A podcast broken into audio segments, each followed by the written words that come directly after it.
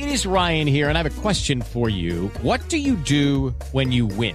Like, are you a fist pumper? A woohooer, a hand clapper, a high fiver. I kind of like the high five, but if you want to hone in on those winning moves, check out Chumba Casino. At ChumbaCasino.com, choose from hundreds of social casino style games for your chance to redeem serious cash prizes. There are new game releases weekly, plus free daily bonuses. So don't wait. Start having the most fun ever at ChumbaCasino.com. No purchase necessary. BGW. Void were prohibited by law. See terms and conditions. 18 plus. Ciudadanos informados, informando. Este es el podcast de Iñaki Manero, 88.9 Noticias. Información que sirve. Tráfico y clima cada 15 minutos. ¿Cómo, cómo eh, hacer que entre un nuevo gatito? Hemos estado eh, platicando en estos eh, días, en estos meses, sobre los gatitos. Hemos platicado de perritos, ahora estamos platicando de gatitos porque nos lo ha estado pidiendo buena parte del público que se ha convertido en, en, amante de los gatos. Y es que sí, tener un gato es una experiencia distinta a tener un perro en muchas cosas. Ya hemos platicado el por qué. Y mucha gente, mucha gente está encontrando en el gato una manera de, em, sobre todo la gente que vive en, lugares pequeñitos y que no quiere salir, ¿no? y que no sale por las obvias razones que nosotros ya conocemos, a pues el acompañamiento perfecto, ¿no? Porque los gatos no necesariamente, no tienen por qué salir a la calle los gatos, ¿no? El gato se puede acostumbrar, se puede acomodar perfectamente bien en, una casa, siempre y cuando lo tengas eh, ocupado mentalmente, porque si no se vuelve loco y empieza a hacer tontería y media, ¿no? Ya sabemos. Pero si un gato lo tienes ocupado mentalmente, no tiene por qué salir de la casa, es un mito, ¿no? Y además hay que esterilizarlos, por favor, gente. ¿Saben que eh, uno de los problemas cuando sacas un gato a la calle, cuando dejas que un gato salga a la calle, es que empieza a atacar a la fauna este, circundante. Entonces, los gatos, estaba leyendo un dato, los gatos son causantes, digo, no por esto lo vamos a agarrar contra los gatos, no, causantes de la extinción de más de 3.000 especies de aves. Aves, este, pequeños mamíferos, lagartos, ¿no? Reptiles, sobre todo de aves. Entonces, son depredadores innatos. Entonces, no hay por qué dejarlos salir, o sea, no pasa nada si los dejas dentro de casa. Bueno, eh, cerramos paréntesis. ¿Qué pasa cuando llega un nuevo gatito a casa y cómo se acostumbra con, con el gatito este, residente? ¿Cómo estás, Perro Rodrigo, especialista, Perro Rodrigo González, especialista en comportamiento animal y eh, director de la Asociación Ladrillos Ayudando y de la Escuela Canina Humanos Ladrando? ¿Cómo estás, Perro Rodrigo? Buenas tardes. Hola Iñaki, buenas tardes, bien, gracias, saludos y a toda la humanidad. Pues aquí compartiendo algo que luego no sabemos cómo solucionar eh, y que como muchos problemas tienen que ver con la anticipación. Eh, cuando llega un gatito tenemos que saber antes de que llegue qué hacer y siempre basándonos en lo que es el comportamiento de la especie, ¿no?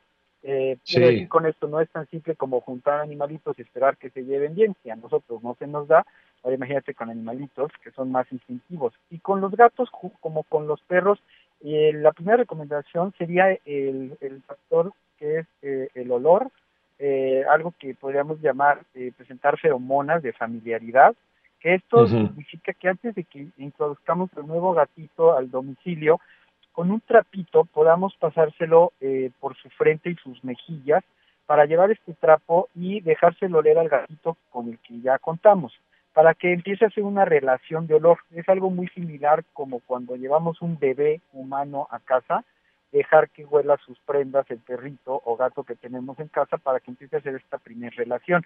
Esto le va a permitir que cuando llegue ya haya una relación eh, anterior, digamos, ¿no?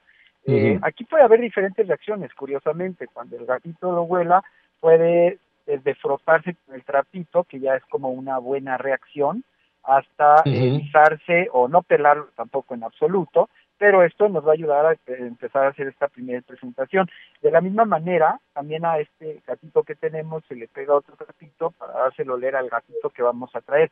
Incluso se recomendaría poner en una bolsita de plástico los dos trapitos que preferentemente tienen que ser de algodón, la tela tiene que ser algodón, para que entonces pueda tener el olor de los dos gatitos y estos dos trapos se los enseñamos a ambos gatos para que empiece a darse esa relación de olores. Por otro lado, ya cuando lleguemos con el gatito, eh, no podemos presentarlos inmediatamente. Tenemos que preparar un área en donde podamos meter al recién llegado y esté ahí en un proceso de adaptación. Un lugar en donde obviamente Ujú. cumpla con todas sus necesidades, ¿no? Plato, rascador, etcétera. Y esto nos permita que pase, pues bueno, puede depender, es como una medio cuarentena, en lo que se va adaptando principalmente a nosotros y al lugar, a los sonidos, todo lo que será su nuevo hogar. Después ya empezaremos a sacarlo poco a poco, eh, pero no presentarlo con el primer gato. Desde luego el primer gato ya sabe que llegó un segundo porque lo huele, porque lo oye, pero sería incluso un tanto arriesgado hacer un primer contacto. Entonces, lo, lo siguiente sería, eh, cuando saquemos al, al segundo gatito, meter al primero en otra recámara, en donde también esté de una manera cómoda, incluso para que haga una relación positiva, porque si tú guardas al primero y sabe que está saliendo el segundo porque lo percibe, lo huele y demás, puede hacer una relación negativa y empezar a tener una mala relación. Eh, entonces, cuando tú sacas al segundo, metes al primero a un espacio en donde tenga momentos satisfactorios y entonces el segundo empieza a conocer el territorio, empieza a oler, Ujú. empieza a ver que anda por ahí el primero, ya nada más por cuestiones de olor, y eso también permita esta primer relación, digamos. Eh, ya después podemos hacer acercamientos en donde se abra la puerta, eh, digamos donde tienes al segundo gatito, y eh, permitamos que se vayan oliendo y ahí también ya vamos viendo qué reacción va teniendo el primero, si no se pone loco. Eh, si vemos que es viable y que no se ponen mal, es muy importante observarlos porque si, si hay algo que, que determina una posible pelea es que ellos se miren fijamente. Si se ven fijamente es muy posible que se empiece a dar la atención y ya empiecen a comunicarse de una manera en la que pasen a una pelea inmediatamente. Entonces lo recomendable es nada más dejar que se vean. Si vemos que no se ven a los ojos, ya es una buena señal.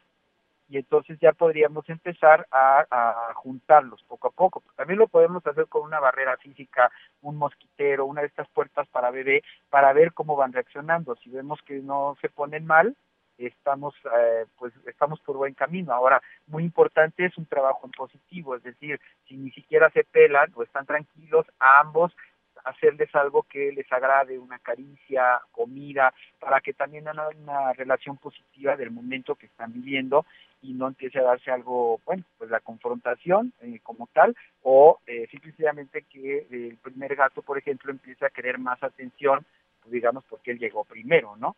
Entonces, lo que sí hay que tener mucho cuidado es que eh, si se empezara a dar eh, una pelea, desde luego lo recomendable es no meterte, ¿no? Este, no, siempre, siempre lo más importante es tu seguridad, sobre todo porque ellos van a depender de ti toda la vida. Entonces, en ese primer contacto, si veamos algún tipo de pelea, bueno, tendríamos que meternos de una manera adecuada, ahorita lo explico, pero desde luego lo importante es tratar, ¿no? Como estoy, como decía en un principio, de anticiparnos a que nunca se dé la pelea. Ahora, si ya se ¿Cómo, ¿Cómo no se da? Nos queda, nos queda un minutito, Rodrigo. ¿Cómo evitar que no se dé esta pelea? ¿Qué hacer? Pues mire, más bien, si vemos que se está dando, eh, tendríamos que meternos directamente con una toalla pesada hacia que sabemos que es como más intenso, separarlos. Es muy importante que no se dé esa pelea, insisto, y que no te veas tú dañado en la misma, para después volver a hacer todo lo que mencioné anteriormente poco a poco. O sea, queda claro que eh, estos procesos pueden variar entre un par de semanas, un mes y a veces hasta un año, pero ya depende también de la, de la disponibilidad que tenemos nosotros como adoptantes para que esto se dé de la manera más natural. Eh, también- Rodrigo, Rodrigo, a ver, ¿y algo más? Algo más, tenemos Bueno. 30 segunditos. Ah, bueno, pues básicamente que tomemos en cuenta que siempre la estabilidad de, de cualquiera de los dos animalitos depende obviamente de lo que nosotros hemos forjado como relación. Si nosotros les damos la socialización adecuada y las experiencias necesarias, siempre va a ser más fácil eh, que, se, que se puedan eh, socializar. Sin duda alguna. Pero Rodrigo González, eh, ¿dónde te encontramos?